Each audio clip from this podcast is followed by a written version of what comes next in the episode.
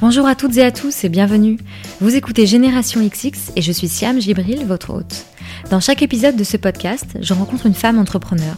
On parle de son parcours, de sa personnalité et j'espère que cela vous donnera envie d'en savoir plus sur ce qu'elle a fait, mais aussi vous inspirera à mener à bien vos projets et à croire en vos idées. Dans l'épisode 23 de Génération XX, paru en novembre dernier, j'ai reçu Juliette Lévy, la fondatrice de Oh My Cream. Elle nous y raconte comment elle a abandonné l'idée d'une carrière dans la finance pour se consacrer à sa vraie passion, la beauté. C'est en 2013 qu'elle a lancé Oh My Cream, le concept dont elle rêvait pour révolutionner le secteur de la beauté. Un e-shop et des boutiques physiques où ne sont vendus que des produits de marque clean et efficaces et où un conseil d'experte est donné à chaque cliente. Si ça n'est pas déjà fait, je vous conseille de prendre un moment pour remonter quelques épisodes en arrière et écouter Juliette, car elle raconte en détail ses débuts d'entrepreneur, comment elle a trouvé des financements pour son projet et quelles sont ses ambitions. À la fin de l'épisode, vous entendrez parler de Oh Skincare, la marque en propre d'Oh lancée en octobre dernier. Juliette et son équipe ont travaillé pendant deux ans pour créer la gamme parfaite de soins pour le visage. Si vous souhaitez tester les produits de cette gamme, et je vous le recommande, sachez que pour toute première commande passée sur le site d'Oh avec le code GénérationXX, vous recevrez un kit de découverte de Oh My Cream Skincare, ainsi qu'un pochon cadeau avec 5 miniatures et 3 échantillons de produits cultes vendus chez Oh My Cream. L'offre est limitée en quantité, alors profitez-en vite sur ohmycream.com.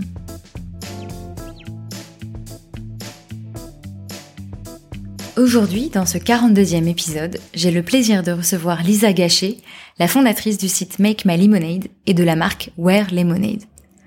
Je sais que beaucoup d'entre vous connaissent le parcours de Lisa et la suivent depuis ses débuts.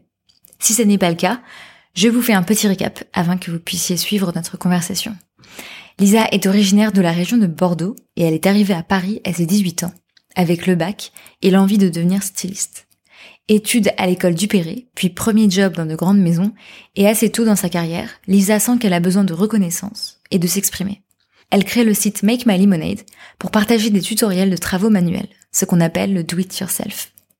Le site devient rapidement incontournable et Lisa commence à créer une communauté de fans sur Internet. Quelques années plus tard, elle crée la marque Wear Lemonade, des collections de vêtements et accessoires colorés, fidèles à son univers hyper créatif.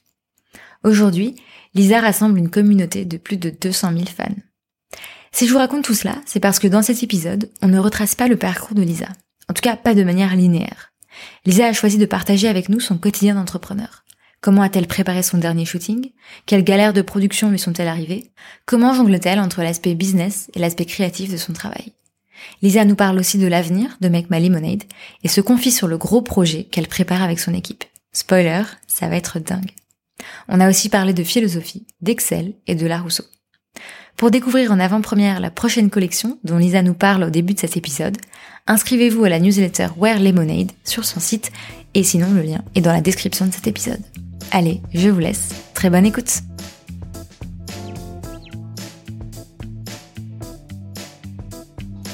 Bonjour Lisa. Bonjour Siam. Comment vas-tu? Je sais que tu es rentrée du Portugal euh, la semaine dernière. C'est ça. Ouais. Je suis rentrée d'un shooting photo. C'était trop bien.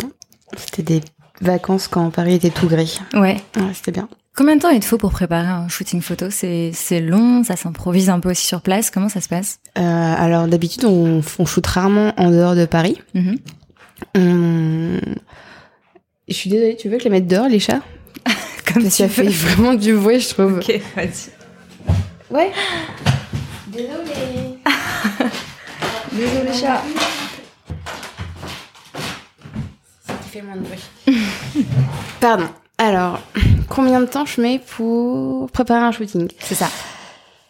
En fait, euh, quand je dessine les vêtements pour euh, les collections, je me pose plein de questions euh, sur euh, le rendu final. Et généralement, c'est une histoire complète. C'est pas, c'est une histoire de vêtements, mais c'est aussi une histoire de bah, des choses qu'on a envie de raconter. Et sur cette, enfin, à chaque collection, euh, presque quand je dessine les vêtements, j'imagine le shooting photo. Mhm. Et, euh, et c'est drôle parce que je, ben le, le shooting et ce- ces moments, c'est un peu euh, la finalité de pourquoi je le fais.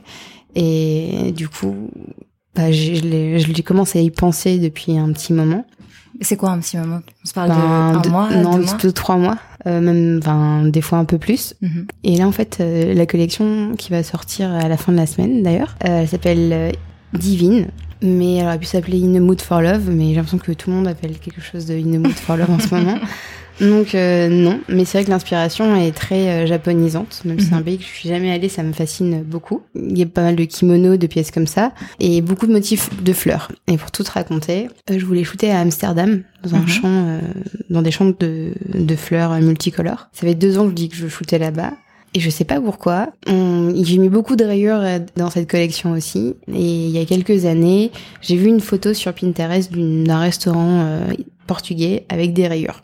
Mhm. Et j'ai fouillé, j'ai appelé le nom du restaurant dans Google et je trouvais pas. Et Simonet, qui bosse avec moi, m'envoie une story euh, d'une connaissance en commune d'un village au Portugal. Et j'ai mis, c'était ma photo de ce restaurant. Ah, et euh, et j'ai dit, vas-y, ça a l'air encore plus cool euh, que le faire à Amsterdam. Puis de toute façon, Amsterdam, Japon, euh, Japon, euh, Portugal, foutu pour foutu. On a même mis de la bossa nova sur la musique de la, de la vidéo. Donc, euh, enfin voilà, c'est un point de départ et Et après, ça te demande quoi en termes euh, d'organisation, ouais, de logistique. Ben, il y a une grande, grande part euh, d'inconnu parce que je pense qu'on a aussi sélectionné le Portugal pour être plus sûr qu'il fasse beau. Mhm. C'est un peu notre problème. Et même si j'adore euh, Amsterdam, euh, il fait quand même souvent moche. Puis pour nous, c'est quand même tu vois, des gros montants de partir avec une équipe à l'étranger. Il faut qu'on soit sûr de rentrer avec des images euh, qui soient bien. Donc on s'est dit on va partir plus au sud et on est allé au Portugal. Donc pour le repérage, on a fait sur Google Street View en croisant les doigts parce que toutes les images qu'on trouvait, tu sais, sur Google Street View, tu vois en quelle année les photos ont été prises. Ouais. C'était en 2007, on s'est dit on espère Ah oui, que ce sera pas, tu vois, genre, a- Il n'y aura pas eu des grosses euh, constructions entre temps. Mais bon, on, on est et en fait on en parlait avec plein de gens euh, portugais ou qui connaissent bien le Portugal et ils me disaient non mais ça me dit rien cet endroit et on fait, bon bah on verra bien ce qu'on va trouver. Et en arrivant il faisait un temps pourri et j'étais dégoûtée je me disais putain comment on va faire? Et en fait euh, le champ le temps change très vite parce que c'est à cause de la mer et je pense qu'avec les saisons Mhm. enfin avec les saisons avec les marées ça ça bouge très très vite et on a eu euh, grand bleu euh, nuages enfin on a eu tous les temps possibles, c'était trop bien. Et en fait, ce qui s'est passé, une histoire un, peu dingue, c'est qu'on est arrivé euh, dans à Costa Nova, qui est dans une région d'Aveiro. Et Aveiro, c'est aussi une ville, et enfin une heure de Porto. Et quand on est arrivé, donc il pleuvait des cordes, et on passe devant un stade. Mais je peux pas te dire, on, on serait cru euh, à Disneyland. Le stade, il était multicolore. On aurait dit, tu vois, un enfant qui avait construit un, un stade avec ses cubes. Et on dirait, mais c'est quoi ce truc? Et il pleuvait tellement que, enfin bon. Et je sais pas, dans, dans un coin de ma tête, je me dis, ce serait trop cool si, s'il fait vraiment pas beau, on puisse aller voir si on peut shooter dans un endroit comme ça, parce qu'à l'intérieur, ça doit être pas mal. Donc, euh, on arrive, on s'était réveillé à 4 heures du matin, donc tout le monde va se recoucher, clairement, parce qu'il pleut, et je dis, bon, voilà, reposez-vous. Et à midi, il y a un petit bout de ciel bleu, donc on prépare les filles, on va déjeuner, et en, en attendant les plats, elle commence à faire des photos. Et c'était super, elle a fait beau tout le premier jour après ça. Et le deuxième jour, euh, on se réveille et c'était l'apocalypse. Je me suis dit, bon, et ben je je pas à dormir euh, à cause du mauvais temps. Et, à 5 heures du match, je regardais euh, c'est quoi ce stade sur la route qu'on a vu. Donc j'apprends qu'il a été construit pour l'Euro du foot 2004 Mhm. qu'il est un peu à l'abandon depuis parce que c'est la municipalité qui a payé et qui peuvent pas le rénover. Enfin, moi, je fais des recherches. Et je me dis, bon, un stade à l'abandon, euh, ils sont tellement gentils ici. Si on y va, on se pointe avec notre grand sourire, on est, euh, on va jouer avec les armes qu'on a euh, et euh, tu vois bien. Cinq Mhm. nanas, genre, hey, Simonère sera dans la voiture. Et on va voir s'ils nous ouvrent. Et en fait, euh, on préférait jouer la sécurité. J'en ai parlé à la réceptionniste de l'hôtel qui était adorable et qui nous a appelé euh, la mairie, qui a appelé le Génial. gardien et on a pu aller shooter dedans. Et après, il a fait beau, donc c'était genre trop bien. Trop Mais, bien.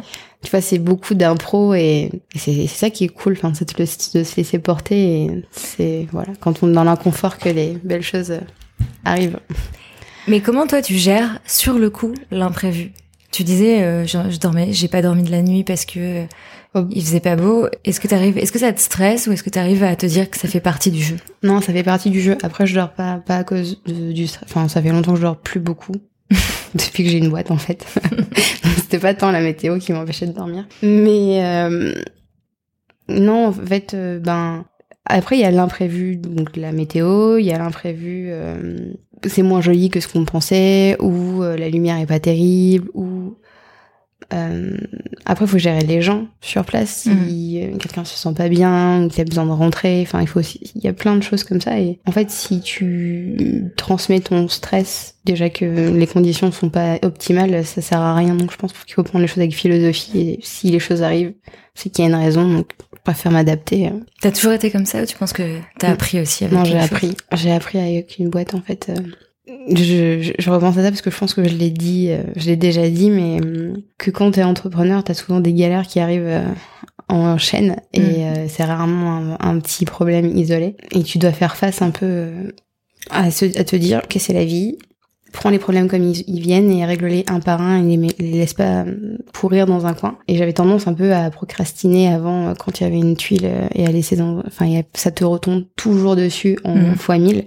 Et donc du coup, euh, eh ben il y a pas, de, enfin après j'ai un- une autre philosophie de vie, c'est qu'il y a pas de problème avec des solutions. Et et ben ok, s'il pleut, ben on ira dans un stade qui sera très cool. Et enfin tu vois, il y a toujours des mille options. Où on avait aussi le premier soir euh, repéré qu'il y avait un petit café mignon, donc on espérait qu'il soit ouvert le lendemain pour aller shooter dedans. Enfin voilà, on avait. Mais ça se fait assez facilement en fait. C'est plutôt euh, d'être curieux et d'être ouvert à ce qui se passe des choses et les choses elles arrivent à toi assez naturellement. T'en as parlé, il y a plein de galères. Est-ce qu'il y en a qui te viennent en tête et qui t'ont fait apprendre des choses? Je repense à un truc euh, il y a deux ans. C'était euh, la marque qui avait un an à peu près et euh... et faut juste la raconter. Donc c'est un peu long, mais tu vas comprendre. là. C'était pas, la première galère, mais c'était la- une galère euh, qui m'a appris plein de choses. Euh, on avait fait une collection qui s'appelait les baigneuses et on avait fait une des robes en soie qu'on a fait faire en Italie et euh, on avait fait tisser cette soie. Euh, de mémoire en cinq couleurs. Et on en sortait quatre pour la collection des baigneuses et une cinquième pour la collection d'après, qui s'appelait Kiss Me Forever.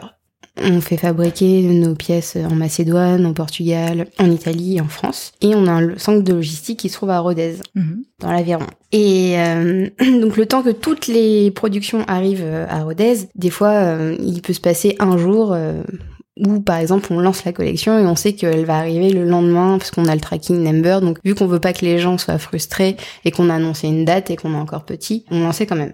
Donc euh, la collection arrive, enfin la collection est censée être en France. C'était euh, vraiment il y a deux ans au mois de mai, donc il y a des ponts et des trucs comme ça. Et le colis qui est arrivé, enfin le camion qui est arrivé à Paris avec notre palette est perdu pendant une semaine. Et donc du coup, euh, j'ai bien, qu'est-ce qu'on fait? Enfin c'est la panique à bord. Mhm. Je me dis bon, écoute, euh, c'est le week-end. Enfin il y, a- il y a des ponts dans tous les sens, on va se calmer. On va écrire une newsletter en disant qu'on est désolé, que ça prend du retard. Enfin on fait genre on assure. Et du coup la palette euh, est retrouvée. On s'est pas inquiété tant que ça en vrai. On veut dire c'était chiant, mais on savait que on pouvait pas perdre une palette dans la nature euh, comme ça. Il y a combien de pièces sur une palette Bah là, il y avait toute notre collection. Je pense qu'il devait y avoir euh, à ce moment-là, je sais pas, peut-être 2000 pièces. Ouais, a quand même. beaucoup de choses. Ouais. Elle va plus disparaître cette palette. Ouais. Et donc elle arrive finalement chez notre logisticien. Il prépare toutes les commandes en urgence. Et ce qu'il faut savoir, c'est qu'aujourd'hui, tu peux commander sur notre site, mais tu peux aussi te faire livrer au studio et venir chercher ta commande sans Mhm. payer les frais de port. Et les commandes de studio, c'est nous qui les préparons. Donc on reçoit un carton avec plein de vêtements et on- tout le monde se met en branle-bas de combat. On dit ah bah pour Marine euh, Claire, euh, il faut euh, une robe citron en taille euh, 36. D'accord. Ça se passe comme ça. Donc il y a quelqu'un qui va prendre le carton et il y a quelqu'un qui dit les les modèles et on, on rapporte les produits. Et du coup, les expéditions sont parties pour les gens qui avaient commandé chez eux. Et le carton pour, euh, on va dire, le Limonade Studio arrive. On commence à préparer. Et là, je sais plus qui préparait la commande, dit euh, il me faudrait une robe euh, caramel. Enfin, il y avait écrit red sur la.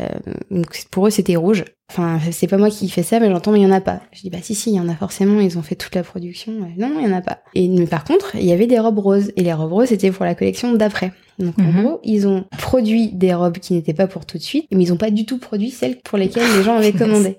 Mais on s'en rend compte pour les, les commandes, euh, comment dire, euh, studio. Mhm. Mais toutes celles qui étaient déjà parties, C'était la même chose. c'était la même chose. Donc là, il y a eu un moment de putain.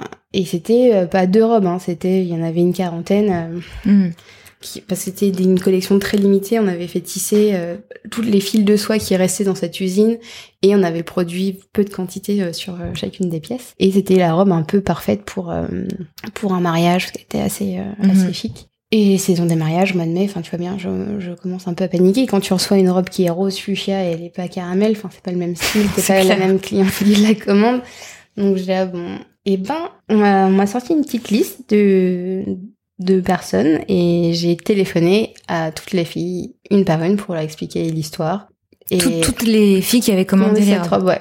Et donc en leur proposant, en voyant les choses du bon côté, en disant que vous avez la robe, vous l'avez en avant-première, bon, c'est sûr, c'est parce que vous avez commandé, mais essayez-la pour voir si la taille vous va déjà, et ensuite on vous renverra sous les plus brefs délais la bonne taille, et évidemment on s'occupe de vous offrir les frais de port et de vous rembourser. Et en fait, euh, ben d'avoir appelé chacune des clientes, il n'y a pas eu une personne qui était euh, en colère. Mhm. Elles étaient même contentes qu'on ait pu discuter, qu'on ait pu parler de la marque et qu'on ait échangé quelques mots. Bon, j'ai pas fait grand chose ces deux, pendant deux jours parce que j'ai relancé les gens et je voulais avoir des réponses, je voulais pas laisser des messages vocaux forcément, donc ça a pris du temps. Et c'était trop bien parce que d'avoir un retour et je pense que ben j'ai appris plein de choses. Déjà j'ai appris qu'il fallait plus lancer des produits tant qu'ils n'étaient pas physiquement en point de logistique. Quand tu dis ne pas lancer, c'est-à-dire ne pas lancer la collection, la mettre en ligne, tu vois, tant que D'accord. ou annoncer que ce sera une prévente enfin, annoncer les, les, dates pour lesquelles les produits vont être euh, expédiés. Tu penses qu'il vaut mieux donc avoir savoir que les produits sont là et ensuite peut-être lancer des préventes. C'est ça. Mais tu sais qu'ils sont là, qu'ils sont, sont, ouais, qui sont, sont marrons mais pas, ouais, pas qui, sont, sont de la bonne couleur. Donc, euh, et puis le plus drôle, c'est quand on a appelé notre logisticien, il me dit mais moi je suis pas dans la mode. Il y avait écrit red, euh, red, c'est un peu comme rose quoi. Je dis ah oui bah ouais, c'est que caramel. Enfin tu vois après. Mm. Maintenant, on demande une photo à chaque fois que les produits sont arrivés, qui contrôle que c'est bien la bonne couleur et et on se lance. bon, ça c'était une galère. Après, il y en a eu, euh, il y en a eu d'autres, mais ça c'était une galère vraiment euh, que j'aurais pas pu connaître. Tu vois, genre des galères d'assurance, des galères de banque, des galères euh, d'organisation, de planning, mais ça c'était vraiment un truc que j'aurais pas pu connaître, mm. tu vois, sans avoir monté cette marque. Mm. Et ce qui te faisait peur avec cette galère, c'était de décevoir en fait tes clientes est-ce qu'il y avait aussi une perte d'argent qui allait être entraînée C'était quoi en fait le ce qui te faisait le plus peur là-dedans? Ben, Parce que j'ai la chance, euh, encore plus aujourd'hui, puisque j'ai trouvé depuis peu euh, un bras droit qui s'occupe des questions financières. Mais euh, j'ai jamais eu peur des problèmes financiers en fait. Je sais qu'il y a des réalités économiques, il faut qu'il y ait une certaine somme à la fin de chaque mois pour payer tout le monde, le loyer, l'URSSAF et compagnie. Mais j'ai jamais flippé de pas tout vendre ou de de, enfin, ouais, c'est pas l'argent qui m'avait fait peur, c'était plus de décevoir les gens parce que du coup, je trouve que quand ils te font assez confiance pour euh, commander sur quelque chose qui est aussi intangible qu'un site, enfin un e-shop, mm. quand ils reçoivent leur commande, faut que ce soit à la hauteur de leurs attentes, si ce n'est plus quoi. Donc euh, c'était plus ça qui m'a mis un, petit coup derrière la tête que des raisons financières. C'est une question que je garde pour la fin d'habitude, celle des futurs projets. Mais je sais que tu en as plein euh, dont un qui te tient à cœur. Et du coup, j'aimerais bien qu'on en parle. Je sais même pas comment décrire ce projet. Enfin, c'est l'ouverture d'un lieu. Ouais. Et j'ai pas envie de dire boutique parce que c'est peut-être réducteur. Un lieu, en tout cas, de 350 mètres carrés dans Paris. Et je voulais savoir depuis quand tu en rêves de ce projet, depuis quand tu travailles dessus, quand est-ce que ça va arriver. Enfin bref. Euh, et ben, ça c'est c'est un gros projet. Hein. Euh, et ben ouais, c'est un gros projet. ça va arriver euh, incessamment sous peu. On va dire euh, le fait de, d'en parler officiellement, même si on en parle un petit peu aujourd'hui. Euh, ben ça fait deux ans et demi que je sais que je veux ouvrir une boutique à Paris. On a fait pas mal de pop-up store pour tester, on va dire, l'activité, s'il y avait des gens qui étaient intéressés, si ben, les gens avaient besoin de voir le produit, de mm. l'essayer, de rencontrer euh, vraiment les lecteurs et les clients, comment ça peut marcher euh, sur le long terme, puis plein de questions, tu vois, logistiques, comment on fait un état des stocks, comment on encaisse, comment on vend, comment quelle histoire on raconte. Enfin, c'est ça a été hyper intéressant. On a fait quatre. Quatre pop-up stores. Ouais, quatre pop-up stores en deux ans. Et euh, l'année dernière, on avait trouvé un lieu qu'on adorait, enfin que j'adorais. Et on a travaillé pendant six mois dessus, donc euh, recherche de financement, commencer à travailler des architectes, enfin c'était vraiment le début, euh, négocier parce que c'était compliqué, il y avait un pas de porte, enfin il y avait quand même pas mal de, de choses à, à régler et, mhm. et ça s'est pas fait. Donc assez déçu d'avoir passé du temps et de l'énergie à se projeter dans quelque chose qu'on n'aurait pas. Ça s'est pas fait pour des raisons euh, extérieures à toi Ouais, ça s'est fait parce que le, le, le vendeur euh, a finalement voulu garder euh, la boutique pour remonter un autre concept à l'intérieur. Donc c'était, qu'elle était vraiment très très belle. et et c'était plus petit.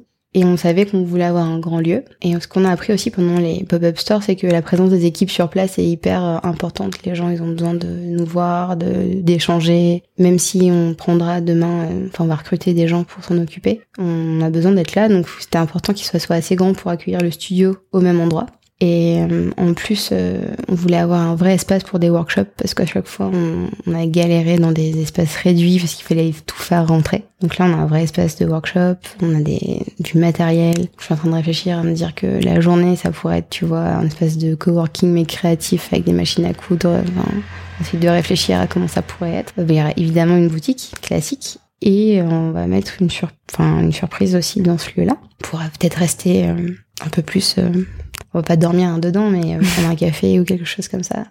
Et donc ouais, on essaye de, de créer un lieu de vie parce que aujourd'hui on se rend compte qu'il n'y a pas beaucoup de, de marques en propre qui ont ben, une sorte de concept store. Et euh, moi j'ai très envie de m'associer à d'autres marques aussi pour développer ensemble, tu vois, des produits complémentaires qui pourraient aller avec les collections. Donc là c'est tous ces projets-là en même temps et c'est dingue. Donc là on va, on travaille sur l'architecture. Enfin, je travaille un peu euh, mais malgré moi sur enfin pas malgré moi mais c'est je suis sur le financement aussi parce qu'il faut de l'argent pour faire ça. C'est un lieu qui qui n'avait pas une destination vraiment de boutique avant donc il faut mettre la machine en route. C'est un mhm. peu euh, c'est très très brut. J'espère pouvoir le montrer bientôt euh, dans, dans, mes stories. Et voilà donc il y a plein de questions que ça soulève du style ok ça fait trois ans que la marque Wear Lemonade existe. Ça fait trois ans que tout le monde appelle ça Wear My Lemonade. Parce qu'il y avait trois ans que ça me rend hystérique.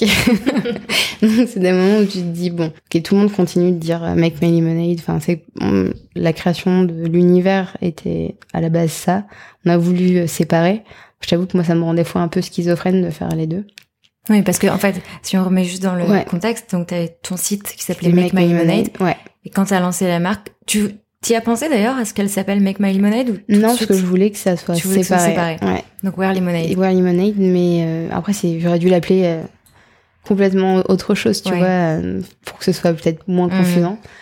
Et il y avait des questions qui ouais, qui se soulèvent, donc je me posais des questions sur est-ce que ça va, enfin ça s'appellerait, ça serait joli que ça s'appelle Make My Lemonade, c'est quand même joli à l'oreille. Enfin, c'est des questions en suspens en ce moment et je pense bien demander l'avis de ma communauté euh, prochainement euh, sur ces sujets. Euh. Enfin, même si je pense que je connais un peu la réponse au fond, pour avoir une confirmation. Et donc là, tu me disais tout à l'heure, je dors pas beaucoup, mais là, ça doit être pire encore. Bah, figure-toi que ça va. C'est vrai? Ouais, ça va. Je... C'est pas tous les jours facile, mais non, en ce moment, ça va. C'est plus quand il y a des vrais soucis de ok, comment on va faire pour payer tout ça? Enfin, c'est plus les questions d'argent, moi, qui me tiennent éveillée, plus mhm. que le stress. Euh. En fait, c'est drôle, il y a pas longtemps, on me disait... Euh... J'étais avec des copines et je leur parlais d'un de communication non violente que ma sœur a mis en place avec ses élèves. Je fais une grosse digression. Hein. le principe, c'était de, pour ces, ces, élèves qui sont maternels, c'est de maîtriser euh, cinq ou six grandes euh, émotions. Mhm. Et il y en a une, euh, j'arrivais pas à m'en souvenir. Et j'étais, putain, c'est quoi cette émotion? Et elle me dit pas la peur. Et j'étais, ah ouais, c'est ça. Et me c'est hyper intéressant que c'est, enfin, c'est pas mhm. celle qui te fait venir à, l'esprit. Et, en fait, non, c'est vrai que j'ai pas peur. Je sais que ça va bien se passer. Mais c'est marrant parce que tu vois, là, tu viens de me dire, euh, peut-être que ce qui me tient éveillé, c'est la pression financière. Ouais. Et pourtant, quand on parlait tout à l'heure, euh, tu sais, de cette galère qui t'est arrivée avec les mauvaises robes, tu me disais non, c'était pas tant le côté financier. Est-ce que parce que là, tu te rends, enfin, c'est vraiment autre chose, c'est une autre dimension? ouais. Parce que en fait, l'argent, ça m'a jamais empêché de créer dans le sens. Euh, je me suis jamais dit euh, on va faire plus de de robes comme ça parce que je sais que ça marche et qu'on va en vendre plein parce qu'on l'a déjà fait. Mmh. En fait, j'ai jamais eu la, la, la question de l'argent pour la création. D'accord.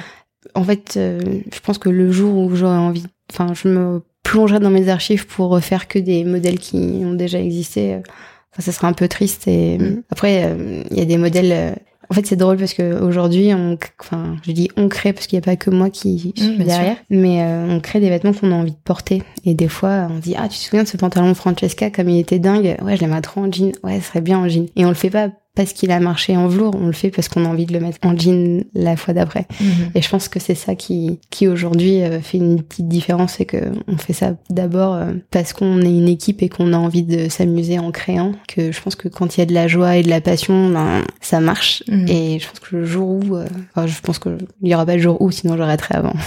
Mais donc là, c'est complètement différent. C'est complètement différent. Bah là, la pression lieu- financière, c'est, c'est, tu vois, c'est payer euh, des travaux sur 350 mètres carrés.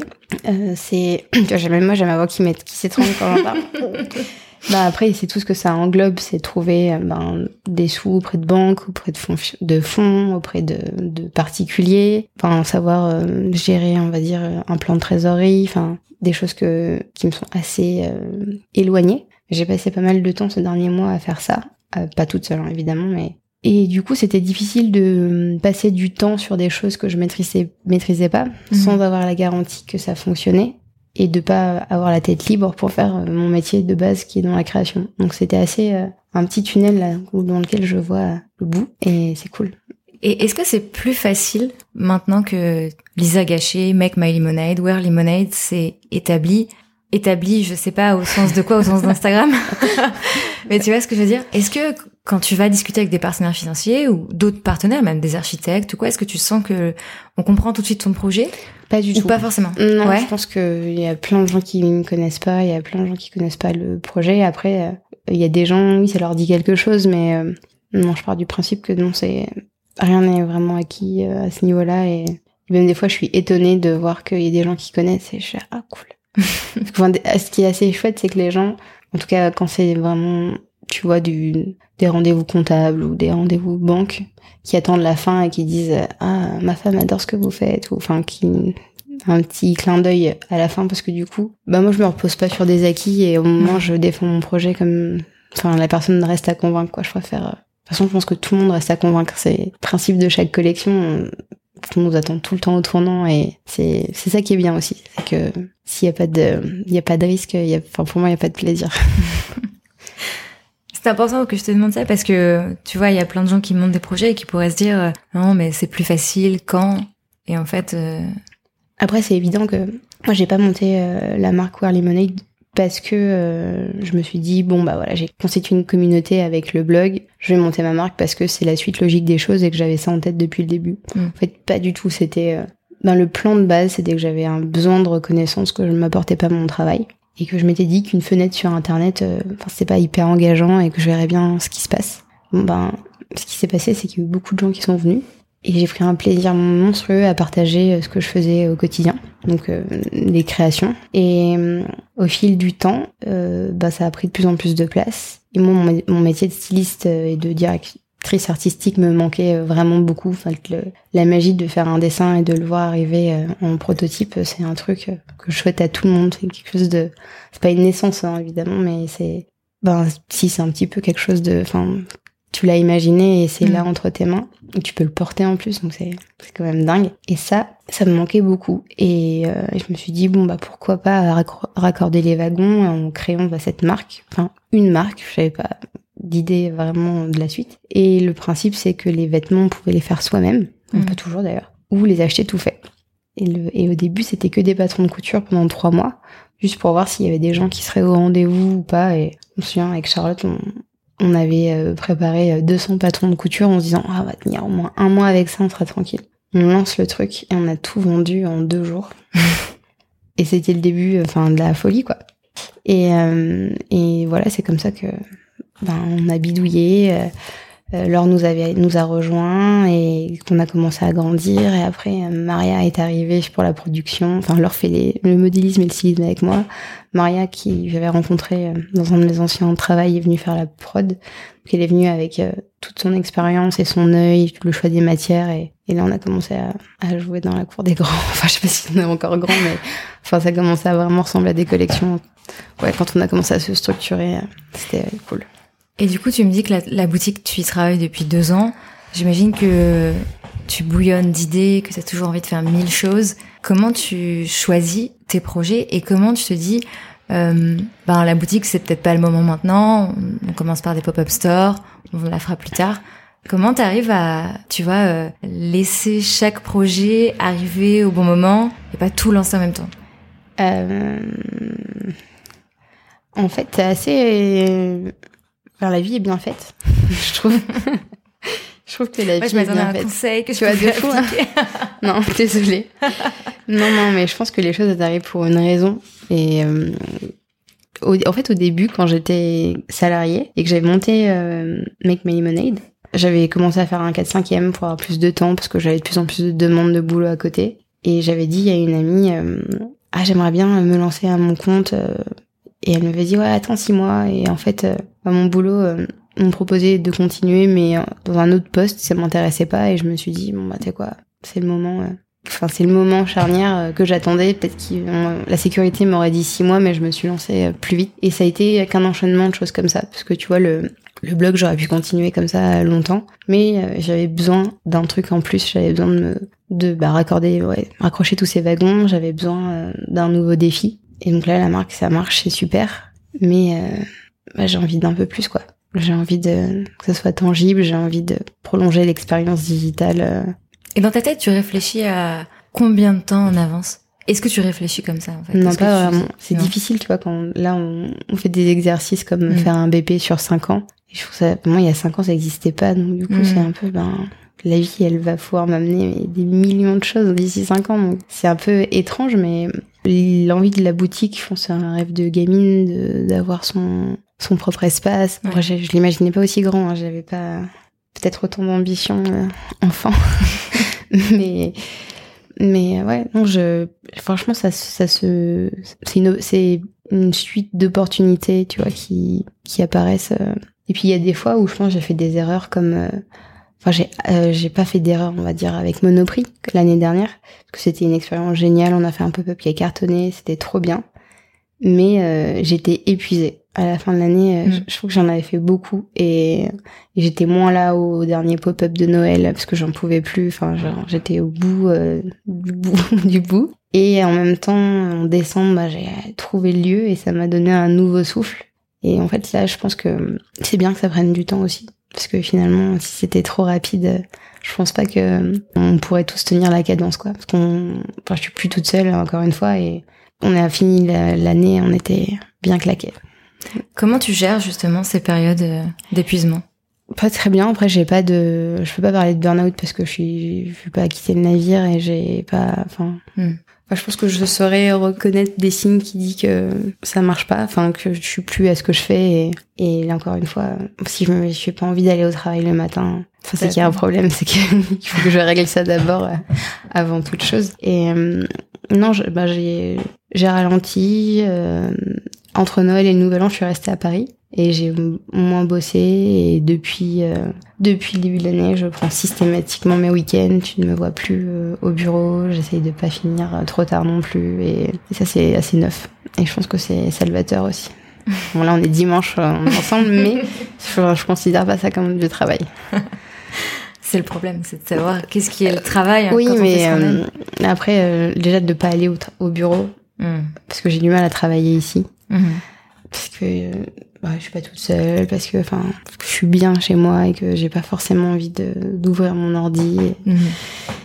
ou pour regarder euh, une série débile euh, et m'abrutir devant. Mais euh, non, j'ai pas ici, j'arrive pas à travailler. Je préfère je préfère aller au bureau et je, je m'interdis presque de d'y aller le week-end.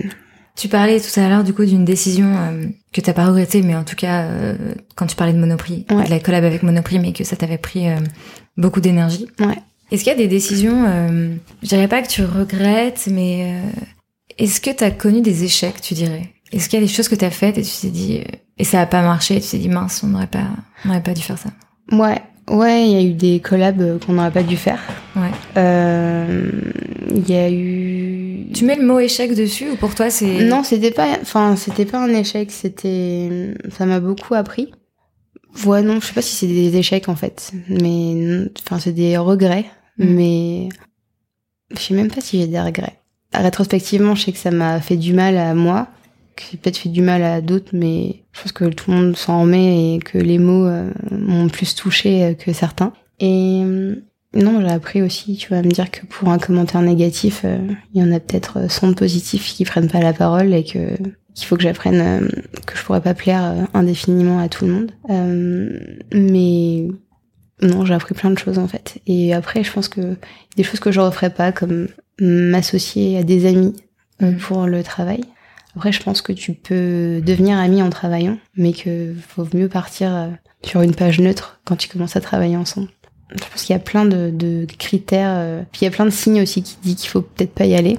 Et on y va quand même parce que manque de temps, manque de par confort aussi. Et euh, si j'ai un conseil, c'est de pas s'associer euh, a posteriori avec ses amis ou sa famille. Enfin, j'ai pas fait avec ma famille, mais j'imagine que c'est plus souvent la même chose. C'est marrant parce que tu vois, dans le podcast, j'ai reçu des, des, des, femmes qui se sont associées avec des amis, des, avec leurs conjoints. Ouais. Mais bon, c'est vrai que ça part d'une expérience tellement personnelle. Oui, mais après, je pense que quand tu es à deux et que tu te mm. lances euh, en même temps dans le même projet, c'est différent que de rejoindre quelqu'un dans un projet en cours. Mm. C'est plus ça euh, qu'elle, enfin, faut mettre, je préfère mettre euh, un peu en garde parce que j'ai eu une expérience malheureuse et j'en ai entendu plein d'autres après. Mm. Ça m'a rassuré aussi de me dire j'étais pas toute seule, euh, mais si c'était à refaire, euh, je le referais aussi. J'ai appris énormément de ces mm. situations-là et je m'en sens grandi aujourd'hui, quoi. Je suis en paix avec ça, c'est cool. J'aimerais qu'on reparle de la phrase qui a fait que ton site s'appelle Make My Lemonade et que, ta marque s'appelle Wear Lemonade. Donc la phrase, c'est, je crois que c'est ta tante qui a partagé ce dicton un jour avec toi en anglais, donc c'est When life gives you lemons, make lemonade. Donc en français, quand la vie te donne des citrons, fais-en de la limonade. C'est un peu flou. Hein.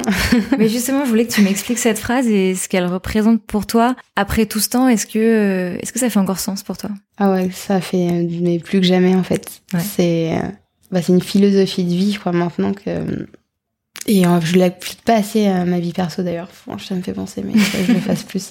Mais quand, quand j'étais étudiante et que j'avais à peine 18 ans et, et je quittais le nid euh, familial et, j'étais très triste de pas être avec mes amis, ma famille. Et ma tante est venue passer du temps avec moi, me montrer tout ce que Paris pouvait m'offrir et comme c'était génial et me disait When let's give you lemon, make lemonade et, j'étais là, qu'est-ce que c'est que cet obscur euh, dicton euh, de ma tante des Amériques? Enfin je, ça me faisait doucement sourire parce qu'elle est pleine de phrases comme ça. Et en fait, je me suis rendu compte qu'elle avait assez raison dans le sens où souvent, quand j'avais pas le moral, je disais ah il faut que je fasse quelque chose de beau. Donc ça voulait dire euh, m'enfermer euh, dans 18 mètres carrés, de faire de la broderie jusqu'à m'en faire signer les doigts et que je trouve ça beau ce que je venais de faire. Mhm. Même si c'était très euh, enfin subjectif, hein, c'était enfin j'étais satisfaite du résultat et je me sentais bien après. Et je me suis dit OK, donc quand quelque chose de négatif m'arrive, et eh ben j'essaye de plutôt que de broyer du noir et d'utiliser de l'énergie à, à, ouais, à broyer du noir, et eh ben autant euh, essayer de broyer du jaune quoi, enfin de, de faire quelque chose de coloré et de et de, de beau. Et voilà, c'est un peu l'idée quoi que quand on te donne quelque chose d'acide, tu le transformes en quelque chose de sucré et, de plus euh, pas forcément plus digeste, mais enfin tu vois quelque chose qui te fasse du bien. Et aujourd'hui, ouais, dans le travail, bah c'est c'est ça mille fois quoi d'essayer de trouver euh, du positif dans le négatif, de dire euh, ok ça on a on n'a pas fait ça, on n'a pas fait ce qu'on voulait, mais pourquoi on l'a pas fait? Ben c'est pour s'améliorer demain. Enfin tu essaies de, de toujours euh, voir le verre à moitié plein. Mhm.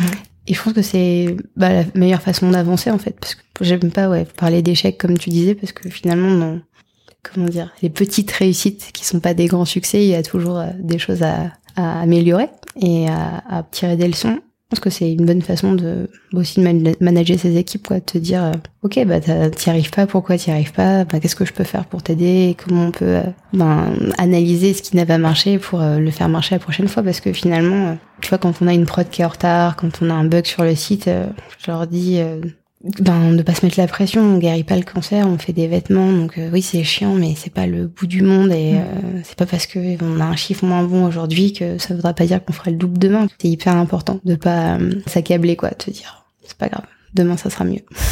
Comme ta tante, est-ce qu'il y a d'autres personnes dont tu as su t'entourer, qui t'ont aidé et qui t'ont bah, donné de bons conseils?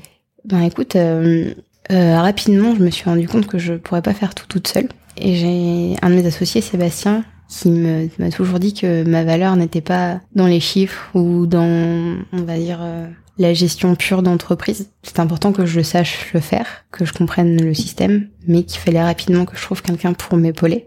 Là, tu vois, ça aura pris euh, trois ans. mais euh, voilà, que moi, mon temps et ma valeur, c'était euh, avec les gens avec qui je travaille et derrière mon bureau à dessiner. J'ai mis du temps à le comprendre, mais parce que j'ai l'impression que si je le faisais pas, euh, qui le ferait ou que ce serait moins bien fait. Ou... Et en fait, il a mille fois raison. Que du coup, bah, j'ai un comptable de folie, j'ai une avocate de folie. euh, Enfin, je suis, enfin, j'ai une équipe de fous, mais ça, c'est sûr. Mais, mais voilà, toute la partie, on va dire, euh, qui ne peut pas être internalisée parce qu'on est encore trop petit, trop petite d'ailleurs, parce qu'on est presque que des filles. On va mettre un peu d'inclusion dans tout ça. Ouais, il faut le savoir le déléguer et, et de toute façon, euh, même si c'est de l'argent, l'économie d'énergie et, et de temps est inestimable par rapport à ta valeur. Donc euh, rapidement, j'ai su déléguer ces choses-là et là aujourd'hui sur la vraiment la partie financière. Mais ça n'empêche que tu as mis le nez dedans. Oui, j'ai mis le nez dedans et je comprends et il n'y a pas de décisions qui sont prises sans que je sois consultée Ouais. de toute façon. En fait, quand on me parle, je comprends. On parle la même langue, quoi. Et, euh, avant, j'avais jamais ouvert un fichier Excel de ma vie. euh, Même d'en parler, j'avais des plaques. Genre, il faut t'installes Excel. Non, on peut pas faire sur Google Drive. Non. enfin, vraiment, ça me rebutait. Je suis pas, je suis pas hyper contente quand j'ouvre Excel, hein, mais euh, Mais maintenant, tu t'embrasses quand même ces deux parties de Ouais. ton travail qui sont le côté business pur et oui, le côté business pur, mais créatif. euh, mais aujourd'hui, euh, plus que jamais, euh, mon temps il est dédié à, à la stratégie euh, de Make My Lemonade. euh, Mm. Qu'est-ce que ça devient si on change de nom J'aimerais euh, me remettre à écrire plus. J'aimerais que ça euh, utiliser euh, les réseaux sociaux comme un autre média encore. Enfin voilà, ça, ça m'excite en fait. J'ai envie de voilà de de pas avoir de de freins euh, financiers dans la dans mon, mon cerveau quand on fait de la création quoi. Et surtout, est-ce que tu as l'impression qu'au final, ce sont des questions euh, qui sont, alors, basiques, c'est pas le mot, mais qui peuvent se régler, qui sont techniques, alors que la stratégie, Ouais, c'est de l'instinct. Ouais, c'est ben c'est un peu ça. Tu vois, quand j'ai passé mon bac, j'ai fait un choix très étrange. J'ai révisé la philo plutôt que les maths. Alors que les maths, c'est une euh, valeur sûre. C'est sûr que si tu comprends ton théorème et que tu l'appliques, Ouais. tu auras forcément la bonne réponse. Ouais. Parce que la philo, c'est un truc complètement pas subjectif et euh, presque et encore plus si t'as un prof qui est mal luné qui te va dire elle a rien compris ou ou je sais pas j'ai orthographié euh, 30 fois mal le même mot donc ça Mhm. va enfin tu vois mettre en griffe et euh, bah non j'ai révisé la philo donc j'ai eu 14 et en maths j'ai eu 2,25 pas mal hein. J'ai que mon bac avec mention mais c'était pas grâce aux maths. Et voilà et ben je trouve que ce qui est frustrant pour moi, c'est de me dire que potentiellement je pourrais maîtriser le sujet, on va dire euh, financier, et si je m'intéressais, enfin après ça prendrait du temps et c'est le métier de deux personnes, donc je ne sûr. pas le minimiser, mais que, que si ça me passionnait autant que ça me, que le bah, que le reste me passionne, je pense que j'y arriverais, mais Mm. qu'aujourd'hui euh, bah j'ai pas envie. Au moment où il a fallu euh, que je mette les deux mains dedans, ben c'était hyper frustrant parce que ben d'un côté il fallait le faire et c'était important, mais d'un autre côté il y avait une part de moi qui a l'impression que je vendais mon âme au diable, euh, d'essayer même de de faire entrer des chiffres dans des cases. Enfin c'était ça a été dur et, euh, bon, et heureusement il y a quelqu'un qui est venu à la rescousse euh, m'aider. J'ai eu de la chance à ce niveau-là. est-ce que tu pourrais me dire comment, quand tu réfléchis au futur de Make My Lemonade, comment tu, comment tu fais? Est-ce que tu notes euh, des idées partout? Comment tu... Ouais, j'ai un peu de mal avec ça, c'est que je les note un peu trop partout, j'ai trop Ouais. de carnets et j'en ai des notes dans mon téléphone, j'ai des, des discussions avec des gens que j'appelle, je fais, tu sens ce qu'on s'était dit là? Enfin, j'ai du mal à, à centraliser tout. Je suis assez euh, bordélique, mais j'ai un, un nouvel outil là qui est pas mal du tout, qui s'appelle Trello. Mhm. Je sais pas si tu connais. Ouais. C'est vraiment cool pour euh, ben, justement noter tous ces projets, l'avancement, euh, faire des checklists. Et là, pour la boutique, j'ai tout fait sur Trello. ça, ça me fait penser qu'hier, on était sur le canal et on a discuté de mille trucs euh, pour la boutique et il faut absolument que je les rentre à l'intérieur. Ouais. Pour terminer, j'aimerais te poser des, des questions, tu sais, un peu en mode rapide. Ouais. Donc, je te laisse euh, y répondre de manière spontanée, comme, Donc, tac comme tu le souhaites. La meilleure façon de commencer une journée Ah, j'ai envie de dire avec Al Green. euh, non, la meilleure façon, sans insomnie, c'est mieux. et la meilleure façon de la terminer? D'avoir la sensation d'avoir fait quelque chose aujourd'hui et d'avoir fait quelque chose de concret, de pas avoir fait que régler des problèmes. Pouvoir dire ah j'ai fait ça aujourd'hui et c'était top. Qu'est-ce que tu détestes? Euh, L'hypocrisie. Le meilleur conseil qu'on t'ait donné? Euh, Il y en a plein. Il y en a plein. Euh, J'ai envie de dire le meilleur conseil qu'on m'ait donné, c'est celui qu'on a le droit de se tromper. Et enfin, est-ce que tu pourrais me citer une chanson qui ferait partie de la BO de ta vie? Ouais, mais c'est un peu shame. non, il n'y a pas de shame. Il y a Tu m'oublieras de la Rousseau, qui fait partie euh, des basiques de, qui viennent avec le package. Et une autre que j'écoute euh, souvent, c'est Stand Up the World. Et pas celle de Police, que j'écoutais avec Police. Enfin bref. Et ça, je l'écoute à chaque moment un peu important de ma vie. Génial. Merci beaucoup, Lisa. De rien. À très vite. À très vite. Merci infiniment à Lisa pour son temps et le partage de son expérience. N'oubliez pas de vous inscrire à la newsletter Wear Lemonade pour découvrir la nouvelle collection en avant-première. Et bien sûr, suivez Lisa sur at Make My Lemonade sur Instagram pour votre dose de bonne humeur et de fraîcheur. J'espère que cet épisode vous a plu. Merci mille fois pour votre écoute. Et pour vous faire plaisir, rappelez-vous qu'avec le code Génération XX, des surprises se glisseront dans votre première commande passée sur le site omycream.com. À très vite sur Facebook, Instagram, Twitter ou par mail. Et sinon, à la semaine prochaine pour un nouvel épisode.